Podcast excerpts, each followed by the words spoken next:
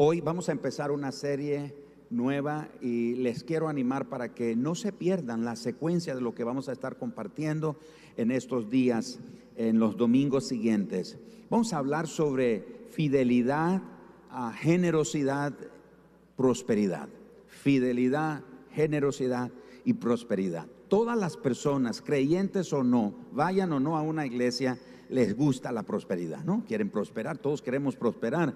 En Año Nuevo, ah, en fin de año y Año Nuevo, la gente nos dice feliz Navidad, feliz Año Nuevo y próspero año, ¿no es cierto? Próspero Año Nuevo nos dice la gente y todos deseamos prosperidad. Sin embargo, tengo que decirle que la prosperidad no funciona solo porque alguien nos lo diga.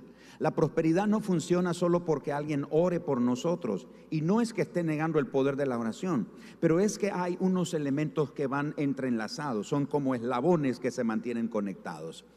No podemos experimentar la prosperidad bíblica. Ahora estoy hablando de la prosperidad bíblica.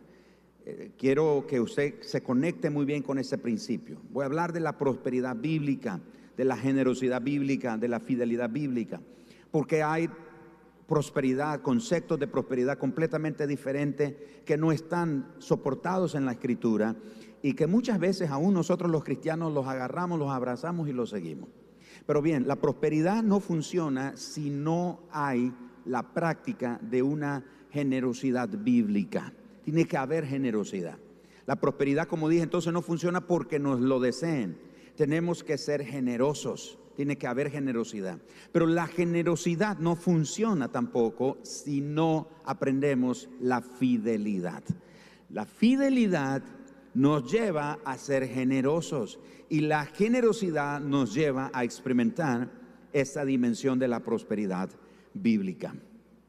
Así que durante esta serie vamos a aprender sobre esos principios, la fidelidad, la generosidad y la prosperidad. ¿Sabía usted que los talonarios de cheques, las facturas, los recibos, los estados de cuenta hablan más que cualquier otra cosa en dónde está nuestra prioridad? Si usted quiere identificar, si usted quiere saber dónde están sus prioridades, tiene que revisar los talonarios de sus cheques, los recibos, las facturas, sus estados de cuenta. Eso le grita con fuerte voz dónde realmente están sus prioridades. Cuando hablamos de dinero, hay mucha gente que se, se, cierra, hay mucha gente que se pone en una actitud a la defensiva y dice, no me gusta que hablen de esas cosas en la iglesia porque ya están volviéndose materialistas. Le voy a explicar algo interesante. De las 38 parábolas que Jesús usó en el Nuevo Testamento, 16 de ellas están relacionadas con el uso del dinero, los bienes materiales o las posesiones materiales. Jesús habló tanto acerca del dinero que cualquier otro tema. Tanto así que la Biblia contiene 500 versículos relacionados sobre la oración. Hay 500 versículos o menos de 500 versículos que hablan acerca de la fe. Sin embargo, hay 2.300 versículos en la Biblia que hablan o tienen relación con el uso del dinero y de las posesiones materiales. Así que no podemos pensar que el dinero es algo carnal. Y dice, miren esa iglesia, qué mundanos que son. A veces nos han dicho a nosotros aquí en Mundo de Fe que somos más mundo que fe.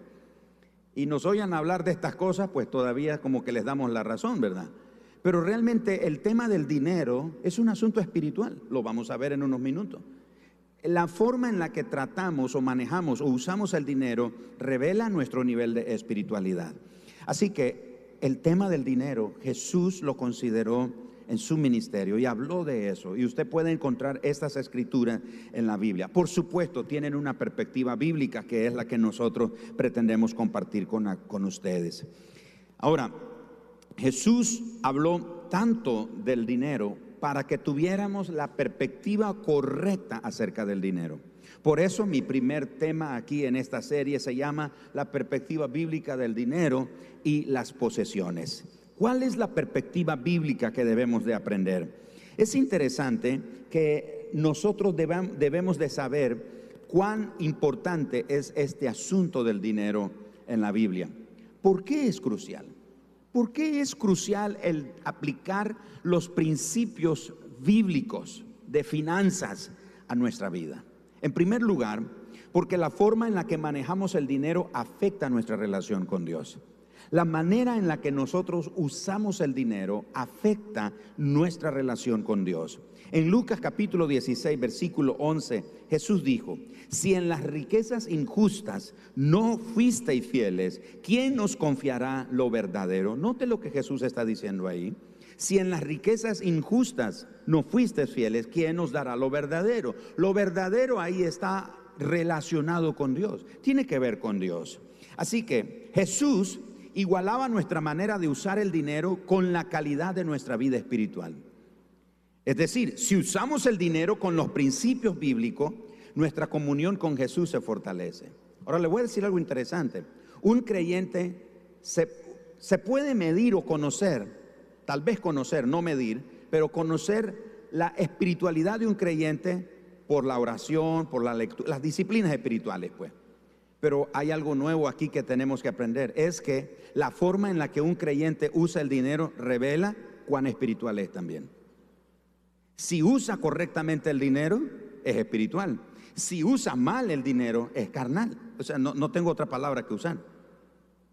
Espiritual o carnal. Así es el punto. No hay un término medio. Así que es crucial aplicar los principios bíblicos financieros, de la economía de Dios en nuestra vida, porque la manera en la que manejamos el dinero afecta nuestra relación con Dios. Segundo, porque las posesiones compiten con Dios. Las posesiones materiales, el dinero compite con Dios. De manera que las posesiones y el dinero están compitiendo por algo muy importante en nuestra vida, por el señorío. Los bienes materiales, las cosas materiales, las posesiones, el dinero eh, compiten con Dios por el señorío en nuestra vida. Jesús dijo en Mateo 6:24, ninguno puede servir a dos señores. Ninguno puede servir a, dos señores. Y eso está relacionado en cuanto a la riqueza. Dice el Señor, no puede servir a las riquezas y a Dios. Ahora es importante que aclare algo. Dios no tiene problema con las riquezas. Dios no tiene problemas con, con los bienes materiales como he explicado en otras ocasiones, con lo que Dios tiene problema o lo que no aprueba es que estos nos tengan a nosotros, nos gobiernen a nosotros. De manera entonces que es imposible servir al dinero y en lo más mínimo al Señor. Es decir, estar entregados al dinero, a los bienes, a las posesiones materiales y en lo más mínimo nos entregamos al Señor. Señor, aunque sea un poquito, ahí estoy contigo. No, no, no, no funciona de esa manera. Fíjense que en el siglo XII, en la época de la guerra de los cruzados, los cruzados querían cristianizar a todo el mundo a la fuerza, a la, como una imposición. Entonces contrataron mercenarios para que les, les ayudaran a pelear y cristianizaran a, a medio mundo, a todo el mundo si fuera posible. Pero les insistieron algo. Antes de ir a pelear a la guerra de los cruzados, bautizaron a los mercenarios. Pero los mercenarios se bautizaron y sacaron la espada fuera del agua, la sacaron del agua. Y los mercenarios dijeron que tenían la libertad de usar la espada como quisieran. Eso era lo que simbolizaba. Los bautizaban, pero con la espada por de fuera. Era una, en una manera de decir, bueno, Señor, eres el Señor de mi vida, pero yo puedo hacer lo que quiero con mi espada. En la actualidad muchos cristianos no nos damos cuenta que usamos el dinero de la misma manera. Nos bautizamos y nuestro dinero queda, nuestro dinero queda fuera. Decimos, Señor, eres el Señor de mi vida, tienes el derecho de toda mi vida, pero excepto mi dinero, mis bienes, mis posesiones, porque yo soy perfectamente capaz de manejarlo. No tienes que meterte en este asunto, Dios. Entonces, nos ocurre lo mismo. ¿Por qué? Porque las posesiones o el dinero compiten por el señorío en nuestra vida con Dios. La tercera razón por la que debemos de ah, dejar que los principios del reino de Dios, de la economía de Dios, influencien nuestra vida, es porque mucho de nuestra vida gira alrededor del dinero. En una semana normal, ¿cuánto tiempo invierte usted para preguntarse cómo usar el dinero que tiene? ¿Dónde ahorrarlo? ¿Dónde invertirlo? ¿Cuánto tiempo invierte orando para preguntarle, Señor, cuánto quieres que yo dé a tu obra? No sé si usted se toma la ocasión de orar, Señor, ¿cuánto debo de dar a tu obra? En una semana normal, la mayoría de nosotros estamos vinculados con el dinero, tomamos muchas decisiones con el dinero, pero generalmente no tomamos en cuenta el hecho de preguntarle al Señor, Señor, guíame cómo debo de usarlo, cómo administrarlo, cómo ahorrarlo, dónde invertirlo, cuánto debo de dar a tu obra. A veces venimos a la casa del Señor y bueno, ahí metemos la mano y lo que salga o al bolso, lo que salga ahí. No, no, recuerda que es un acto espiritual lo que hacemos. La forma en la que usemos y manejemos el dinero revela nuestra espiritualidad. Así que es interesante que nosotros entendamos muy bien que Dios nos ha preparado para esa tarea de usar el dinero y nos dio un plano arquitectónico que es su palabra para que nosotros lo usemos adecuadamente. Las escrituras nos enseñan que hay dos posiciones o dos opciones en cuanto al uso del dinero y los bienes. El primero es la Biblia y el segundo las respuestas que nosotros nos inventamos. De manera entonces que la sociedad dice, Dios no tiene nada que ver con el manejo del dinero. Y mi felicidad se basa en poder permitirme el nivel de vida que yo anhelo y que me merezco.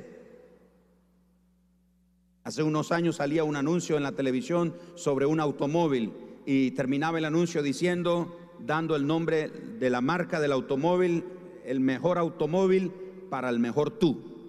En otras palabras, te lo mereces, porque el mundo te dice que mereces ese nivel de vida. La Biblia por su parte dice, si usted aprende y sigue los principios bíblicos del uso del dinero, usted tendrá una relación más estrecha con el Señor y aprenderá a estar contento con cada circunstancia.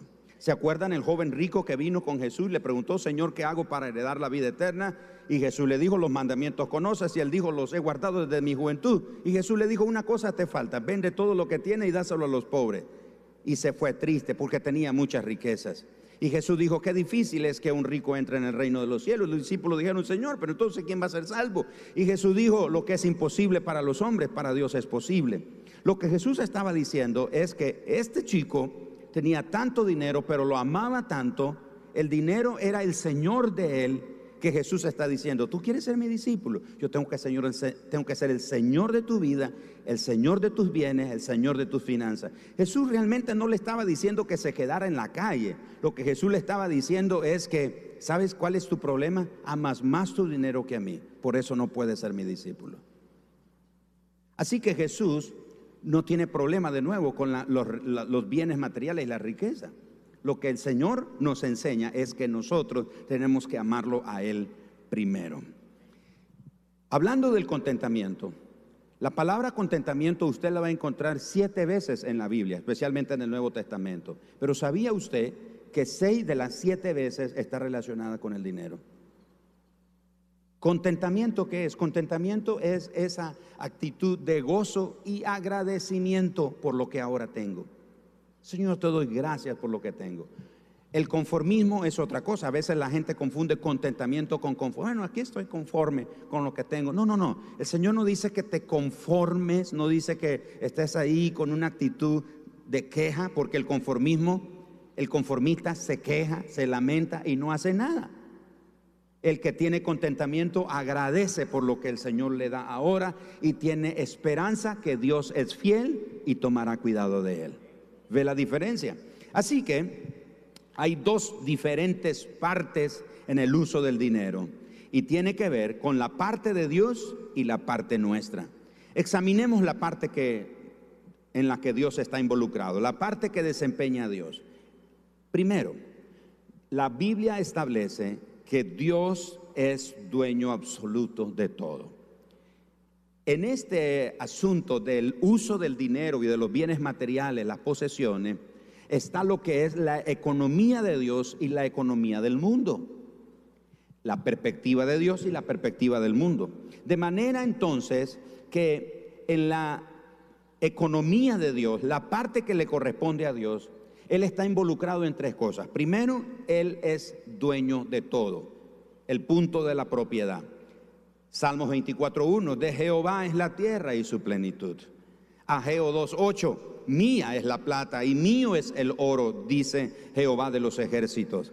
Salmos capítulo 50, verso 10, mía es toda bestia del bosque y los millares de animales en los collados. Así que los seguidores de Jesús debemos entregarle el control de nuestros bienes al Señor. No es que nos vamos a deshacer de ellos. No es que, como Jesús le dijo al muchacho, véndelo todo y dáselo a los pobres y quédate sin nada. De nuevo, Jesús no le estaba diciendo eso. Lo que Jesús solamente fue poner el dedo sobre la llaga. Se fue triste porque él amaba más sus riquezas que a Dios. Entonces el Señor está diciendo, no está diciendo que nosotros vendamos nuestra casa, nuestro vehículo y nos quedemos sin nada. No, no, no. Él está diciendo, renuncia a eso, hazme el dueño de todo lo que tú tienes, porque así es. Lucas 14, 33. Así pues, cualquiera de vosotros que no renuncie a todo lo que posee, no puede ser mi discípulo. Y el ejemplo más claro de eso fue Abraham, cuando el Señor le pidió a su único hijo Isaac y Abraham demostró obediencia cuando entregó la posesión más amada que él tenía. Y el Señor le dijo, detente Abraham porque ahora veo que temes a Dios y no rehusaste, no negaste entregarle tu único hijo. Un escritor cristiano muy famoso llamado Larry Burkett dijo lo siguiente, cuando reconocemos que Dios es el propietario de toda, de todo, perdón, cada decisión en cuanto a cómo gastar el dinero se convierte en una decisión espiritual. Ya no le preguntamos, Señor, ¿qué quieres que haga con mi dinero? Sino que decimos, Señor, ¿qué quieres que haga con tu dinero? Cuando tenemos esta perspectiva, las decisiones en cuanto a cómo usar y ahorrar son tan espirituales como las decisiones de cómo o cuánto vamos a dar. Así que es fácil pensar que las posesiones y el dinero que nosotros hemos obtenido es gracias a nuestras capacidades y a nuestros logros, pero realmente tenemos que reconocer que el Señor es el dueño de todo y tenemos que renunciar a eso y entregárselo a Él. Segundo, control en el papel que Dios, ocupa en cuanto a el uso del dinero, la perspectiva bíblica del dinero es que Dios está en control de todo. Él es el quien tiene un control absoluto de cada evento en la vida. En la vida de nosotros a veces enfrentamos momentos en nuestra economía difíciles. A Dios no le toma por sorpresa eso, Él está en control de todo. Uno de los nombres o algunos de los nombres con los que Dios se revela en las escrituras, Señor, todopoderoso, creador, pastor, señor de señores, rey de reyes, entre otros. Cada uno de esos nombres revela que Él está en control absoluto de todo. No hay nada que Dios no tenga control. Primera de Crónicas 29, verso 11 y 12, tuya es, oh Jehová, la magnificencia y el poder, la gloria, la victoria y el honor, porque todas las cosas que están en los cielos y en la tierra son tuyas tuyo, oh Jehová, es el reino y tú eres el excelso sobre todo. La riqueza y la gloria proceden de ti y tú dominas sobre todo. En tu mano está la fuerza y el poder y en tu mano el hacer grande y el dar poder a todos. Dios está en control de todo. La tercer parte que Dios en la que se ve involucrado en esto de la economía del reino de Dios es la provisión. Dios prometió proveer nuestras necesidades. ¿Cuántos saben eso? Dios prometió proveer nuestras necesidades. Pero en este asunto de la provisión, Dios tiene dos cosas interesantes que no podemos dejar de ver. La primera es que Él es predecible. Y la segunda es que es impredecible en cuanto a lo predecible, lo es porque Él es fiel. Yo puedo predecir que Dios me va a proveer. ¿Y cómo sabe usted que Dios le va a proveer? Porque Él es fiel. En ese punto Dios es predecible. En lo que es impredecible es en la forma en la que Él provee. Porque yo no sé lo que, la forma en la que Él va a usar, a quién va a usar, qué medio va a usar, qué forma va a usar. No sé. Dios tiene formas de proveer. hacía unos, unos años atrás, creo, un par de años atrás, todavía estábamos allá en el auditorio y, estábamos, teníamos este edificio, no lo usábamos tanto y teníamos que hacer un evento grande que hacemos el Día de la Patria, pero eso significaba rentar sonido y todas esas cosas, ¿verdad? Y, y eran como poco más de 500 dólares que necesitábamos, solo para la renta del sonido. Y entonces hablando con mi esposa en la reunión del equipo ahí, y mi esposa dice, no, no, no tenemos eso. O sea, sí hay, sí hay ese dinero, pero dice, vamos a usar 500 dólares en dos, tres horas y nos vamos a quedar sin nada. Y dice mi esposa, yo creo que no es una sabia decisión que usemos el dinero si, si lo necesitamos para otras cosas prioritarias. Y estamos decidiendo ahí voy a la oficina de ella y hablo y digo, ¿cómo nos vamos a hacer ese evento? Y dice mi esposa, pero es que no es correcto. Tenemos el dinero, no es porque no lo tengamos, pero imagínate. Entonces, ¿sabes? Yo le dije, ¿sabes una cosa? Yo voy a orar al Señor que me mande ese dinero. Y dice mi esposa, está bien. Yo sabía predeciblemente que Dios provee. Lo que no sabía era cómo. Eso era un miércoles. Estamos en la reunión. Termina la reunión una mujer, una hermana se acerca y dice, pastor, pastor, sí, es que yo vine a la iglesia hoy y el Señor me bendijo hoy con algo inesperado. Yo no esperaba una bendición. Y entonces yo lo traía en este sobre y lo iba a poner ahí en la ofrenda. Pero el Señor me dijo que se lo entregara a usted. Me dijo, dáselo al pastor porque él lo necesita. Y dice, aquí está. Y me entrega un sobre, abro el sobre y eran más de 500 dólares, lo que necesitábamos para el sonido. Llego a la oficina de mi esposa y le digo, aquí está. Y, mi esposa dice, ay, ¿a qué hora dije eso? Porque cuando yo le dije, entonces yo le voy a pedir al Señor, le digo, dale, pídaselo. Como, vamos a ver si te lo da el Señor. Y en cuestión de horas el Señor respondió, ha hecho eso. Hay ocasiones en las que Él se toma más tiempo, pero la forma en la que Él lo hace es impredecible. Tenemos que aprender que Dios se obligó a suplir nuestras necesidades, no nuestros deseos. Una necesidad es abrigo, alimento, salud, eso es una necesidad. Un deseo es un carro nuevo, un carro del año, una casa más grande en la urbanización más prestigiosa, la ropa de, última moda, de última moda. Ese es un deseo. Dios no, se enoje si usted ora por esas cosas, porque Dios no se las va a responder. Dios se obligó y si lo hace es por pura gracia. Pero Él se obligó a suplir nuestras necesidades, no nuestros deseos. Cuando terminó la Segunda Guerra Mundial, los ejércitos aliados recogieron a todos los niños que quedaron huérfanos en la guerra los llevaron a un campamento, los abrigaron, los pusieron bajo techo, les dieron comida, pero había un problema. Los niños seguían con miedo, seguían temerosos, no dormían bien en la noche. Así que un psicólogo descubrió la solución. Y la solución fue que los niños les daban de comer y si querían más comida les daban más comida, pero les daban un pedazo de pan en la noche no para comerlo, solo para dormir con él debajo de la almohada. Y descubrieron que cuando los niños tenían ese pedazo de pan debajo de la almohada, tenían un sueño placentero, descansaban y dormían bien. Porque los niños, por causa del contexto de la guerra, ellos pensaban de que, ¿y si mañana no hay comida? Entonces comían porque pensaban que no sabían qué iba a pasar mañana. Entonces este psicólogo descubrió que esa fue una buena solución. ¿Saben ustedes que nuestro Padre Celestial nos manda a dormir también todos los días con un pedazo de pan? Y dice, pastor, ¿a poco no me doy cuenta? Bueno, cada promesa del Señor es como un pedazo de pan que te recuerda que mañana tu Dios tomará cuidado de ti. Por favor, dale un aplauso al Señor esta tarde. Amén. Wow. Ahora, examinemos nuestra parte. Ya vimos la parte de Dios. Él es dueño, Él está en control y Él provee. ¿Cuál es nuestra parte? Nuestra parte es la de ser un mayordomo, un administrador de lo que Dios nos ha confiado. El, el, administrador o el mayordomo es la máxima autoridad después del dueño.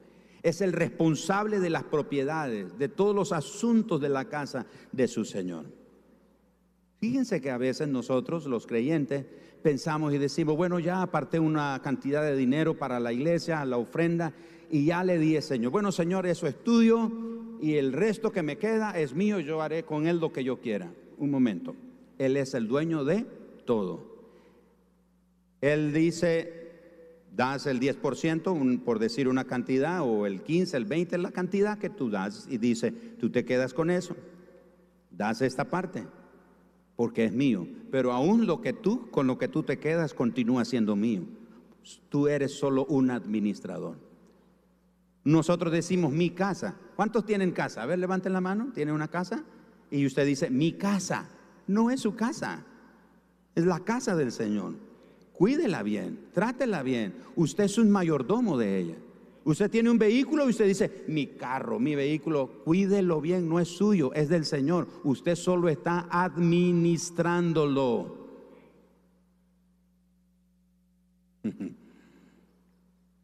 Nuestra responsabilidad es ser fieles. Primera de Corintios 4:2 dice, ahora bien, se requiere de los administradores que cada uno sea hallado fiel. Así que hay varios elementos importantes de la fidelidad a considerar. El primero, en nuestra parte, en este asunto del uso bíblico del dinero y de los bienes materiales. Primero, fidelidad con todos nuestros recursos. Se nos pide ser fieles en el uso de los recursos en un 100%. Tenemos que ser fieles como administradores, como mayordomos. Tenemos que ser fieles, entregar buenas cuentas, no solo del 10%. Pero generalmente nos enfocamos en usar el 10% con el dar, pero hemos entendido que podemos manejar el 90% desde la perspectiva del mundo.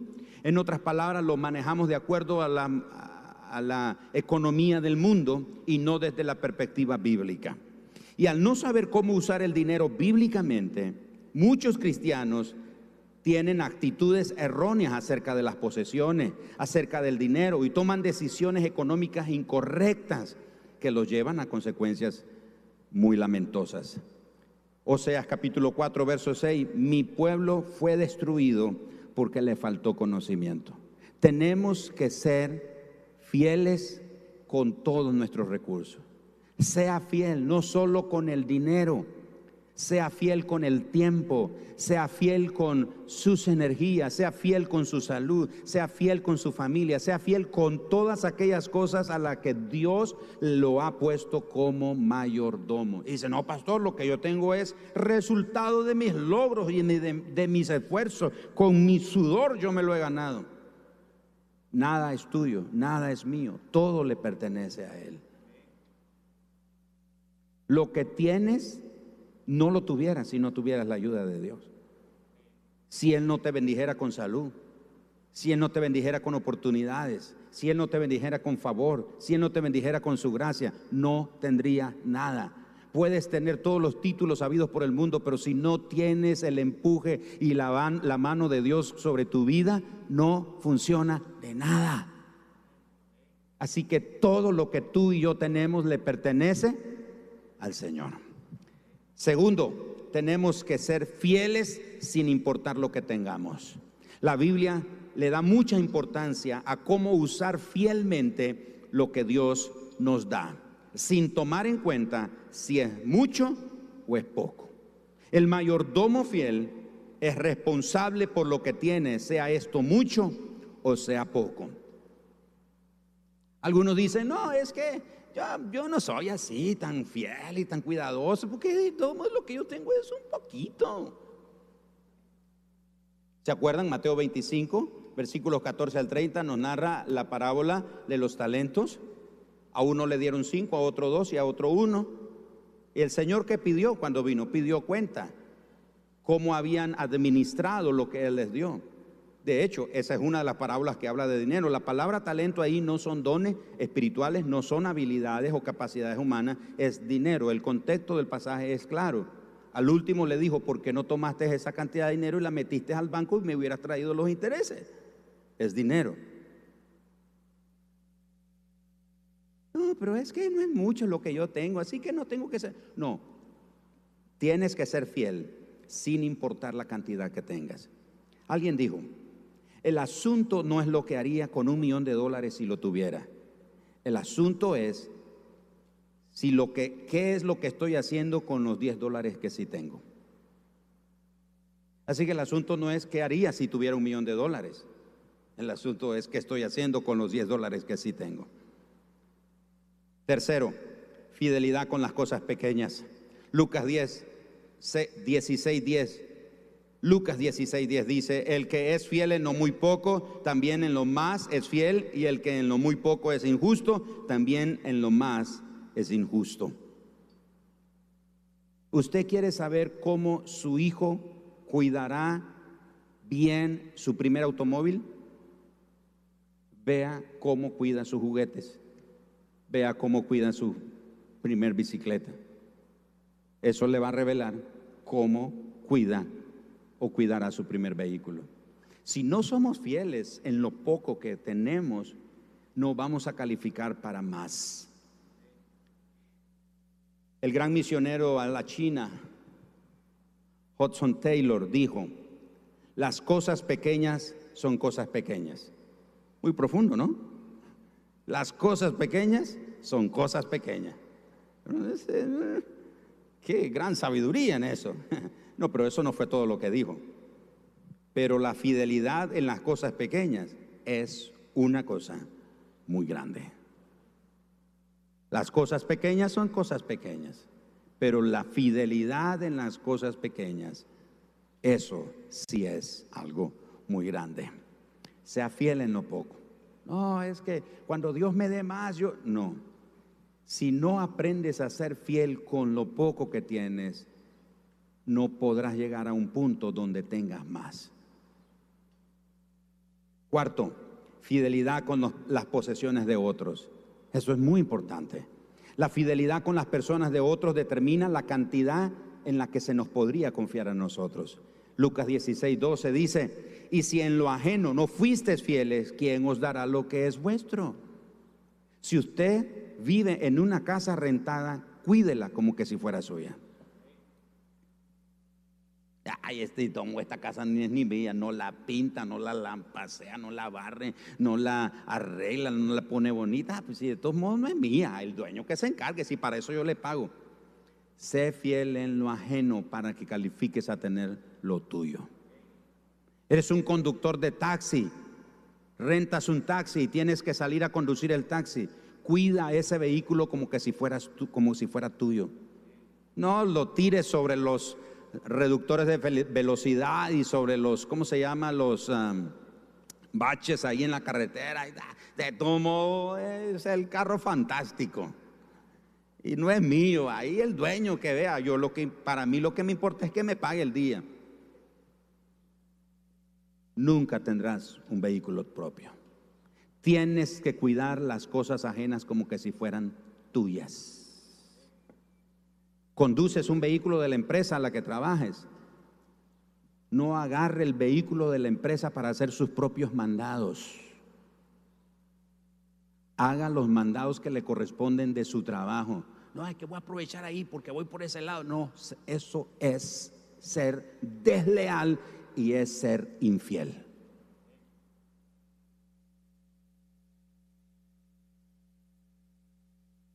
Dice, pastor, y eso tiene que ver con la prosperidad, mucho. Es la base para ser próspero. ¿Es usted fiel con las posesiones de otros? ¿Es usted descuidado con los artículos de oficina de su empleador? Nah, pues si de todos modos ni míos son, hay que lo pague mi jefe y dale, vámonos y hagamos. No, no, no. Gasta la electricidad desmedida cuando se aloja en un hotel. Mire, es más, le voy a decir algo. Si usted trabaja en un lugar donde hay frutas y caen las frutas ahí, hermano, esas frutas no son suyas, no son de nosotros. Dígale a su jefe, mire, ¿me puedo llevar esa fruta? Si se lo da, gloria a Dios. Y si no se lo da, gloria a Dios. Tenemos que ser fieles en lo ajeno. Cuando alguien le permite usar algo, ¿tiene el cuidado de devolverlo en buenas condiciones? Un día de esto le presté un libro a un hermano. Y le dije, hermano, vamos a pecar de, de tontos. Porque dicen por ahí que tonto es el que presta un libro, pero más tonto es el que lo devuelve. Entonces vamos a pecar de tonto. Tonto yo que se lo voy a prestar y tonto usted que me lo va a devolver. Así dice la gente. Cuando usted le prestan algo, cuídelo como que es suyo, entréguelo en buenas condiciones. Ay, no, mire, hermano, aquí se lo regreso, unas manchitas de sopamagui, pero con un trapito se le... No, así no se lo dieron. Perdón, hermano, pero es que un puñito de página, todas las páginas se desprendieron. Mire, me prestó el teléfono y pues solo tiene así este, una quebradura así en la pantalla. Solo se nota cuando lo apaga. No, no, hermanos. Eh, eh, ¿Están recibiendo la palabra, hermanos? Algunos no se les ha dado más porque han sido infieles con las posesiones de otros. Finalmente, chicos, fidelidad construye el carácter. La fidelidad construye el carácter. Número cinco, porque Dios usa el dinero para refinar nuestro carácter. En 1918, un escritor de nombre David, y les debo el apellido porque no lo puedo pronunciar, está en alemán, sueco, no sé qué. Ah, él escribió un libro titulado El dinero, la prueba del ácido. Y él dijo en ese libro lo siguiente, el dinero, la más común de las cosas temporales, involucra consecuencias pocas comunes y eternas. Aunque puede ser que lo haga inconscientemente, el dinero moldea a la persona en el proceso de obtenerlo, ahorrarlo, utilizarlo, darlo y rendir cuentas de él. Dependiendo de cómo se lo maneja el dinero, se convierte en una bendición o en una maldición para su dueño. O la persona se convierte en señor del dinero o el dinero se convierte en señor de la persona. Nuestro Señor toma el dinero, sea cosa esa cosa tan esencial y sórdida y lo convierte en una herramienta para probar las vidas de las personas y lo hace un instrumento para moldearlos a su semejanza. Un ejemplo claro de esto es la parábola de los talentos. Al hombre que le dieron cinco, su carácter fue moldeado y trajo buenos resultados. Al que le dieron dos, su carácter fue moldeado. Al que trajeron, le dieron uno, su carácter no pudo ser moldeado. El dinero se convirtió en Señor de él. Finalmente, la fidelidad lleva al contentamiento. Cuando conocemos la parte de Dios, nuestra parte y nuestra parte, perdón, en relación al dinero, al uso de este, los bienes y las posesiones materiales, vamos a cumplir fielmente con ella. Y cuando cumplimos fielmente los principios de la economía de Dios, vamos a estar contentos. Y a medida que apliquemos los principios de la economía de Dios, vamos a comenzar a dejar de tener deudas. Vamos a, comenzar a gastar más sabiamente el dinero. No es cierto que a veces a nosotros nos caen, nos caen 10 pesitos por decir algo, ¿verdad? Y como que nos quemen la bolsa. siento un fuego aquí en la bolsa y es que tengo que comprar algo, que algo tengo que... Los principios de la economía de Dios nos enseñan cómo gastar más sabiamente el dinero, cómo ahorrar. No tenemos la cultura de ahorrar.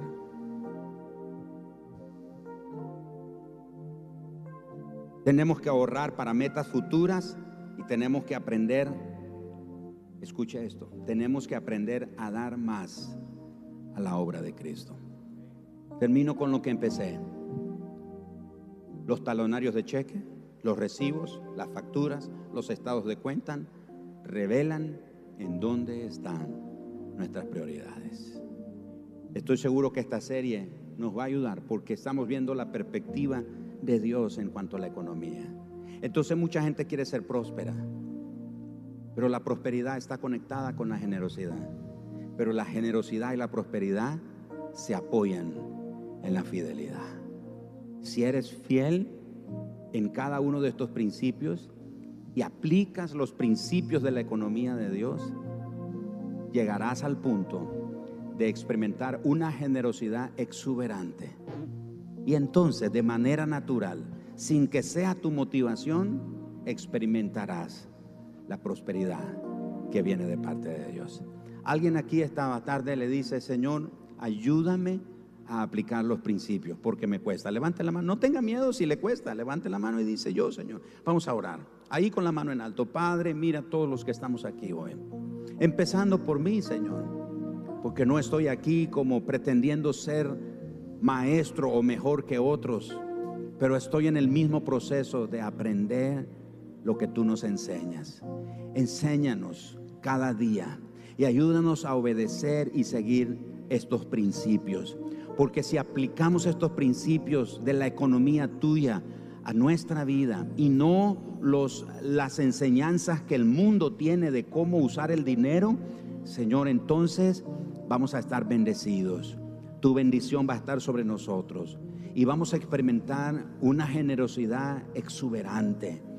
Y de manera natural, vamos a ver cómo cosechas inesperadas, inoportunas, o inesperadas, insospechadas, van a venir a nuestra vida.